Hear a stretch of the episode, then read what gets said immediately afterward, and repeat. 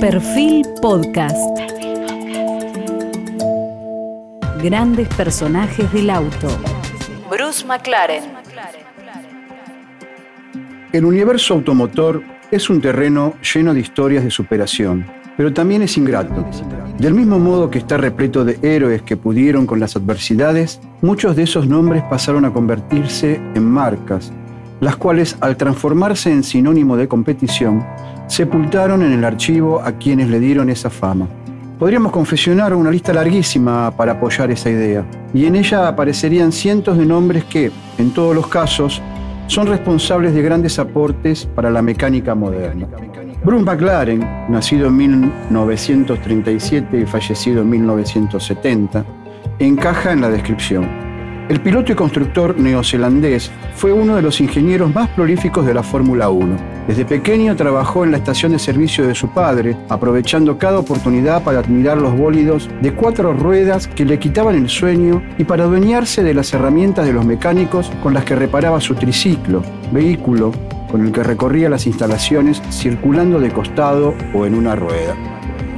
Pero un día las piruetas terminaron Debido a una caída, Bruce adquirió la enfermedad de Partes, patología que afecta el desarrollo de la articulación de la cadera, la cual lo obligó a estar en cama durante dos años. Celebró sus cumpleaños número 10 y 11 en una institución de cuidados especiales en donde recibía la visita de su familia una vez por semana.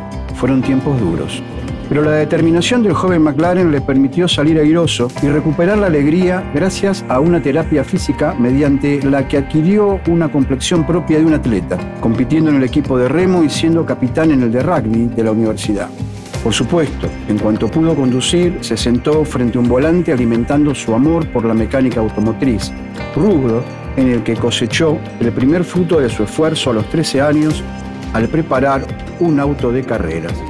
A partir de ese momento empezó a competir y a vincularse con los referentes de su época para armar su historia deportiva a fuerza de éxitos. Jack Brabham fue su mentor. Entre otros logros, a los 22 años, ganó el Gran Premio de los Estados Unidos, convirtiéndose en el piloto más joven en triunfar en una competencia de ese tipo, récord que conservó durante 40 años. Pero lo más importante de McLaren es que entendió una de las claves del automovilismo deportivo, la combinación de un motor potente con un chasis específico es el equilibrio que puede determinar el éxito. En 1963 lanzó su propio equipo de Fórmula 1 y fue el primero en aplicar la fibra de carbono en el desarrollo de un monocasco de la categoría. Y a partir de allí, la historia es conocida. A bordo de un McLaren escribieron las páginas más gloriosas de sus carreras pilotos de la talla de Emerson Fittipaldi, James Hunt, Nicky Lauda, Alain Prost y Ayrton Senna. Incluso la historia deportiva de nuestro Lole Reutemann tiene relación con McLaren. El piloto santafesino debutó en la Fórmula 1 con uno de estos autos, alquilado, en una carrera no puntuable realizada en el Autódromo de la Ciudad de Buenos Aires en 1971. McLaren Cars se fundó en 1993, aunque reconoce una nueva etapa luego de 2010.